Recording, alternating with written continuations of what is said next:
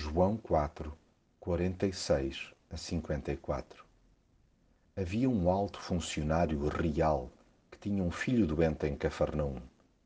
Quando ouviu dizer que Jesus tinha chegado à Galileia, foi ter com ele e pediu-lhe muito que fosse à sua casa para lhe curar o filho que estava à morte. Por muito que nos tenhamos em conta, acaba por surgir sempre um momento em que nos viramos intencionalmente para Jesus. Podemos até não ter com ele um relacionamento aprofundado, mas aquilo que a dada altura ouvimos sobre a sua pessoa impele-nos a fazê-lo. Sobretudo quando nos debatemos com aflições para as quais não temos solução. Essa viragem começa precisamente na assunção da nossa impotência.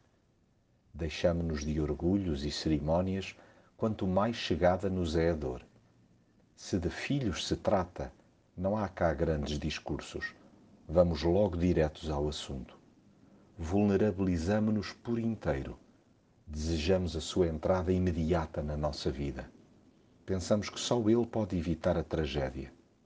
Acontece que o verdadeiro drama é não o envolver nas nossas lutas e não lhe escancarar a casa e o coração. Busquemos, pois, ardentemente a sua companhia em cada ocasião. Dispensemos o sensacionalismo e aceitemos com simplicidade a sua orientação.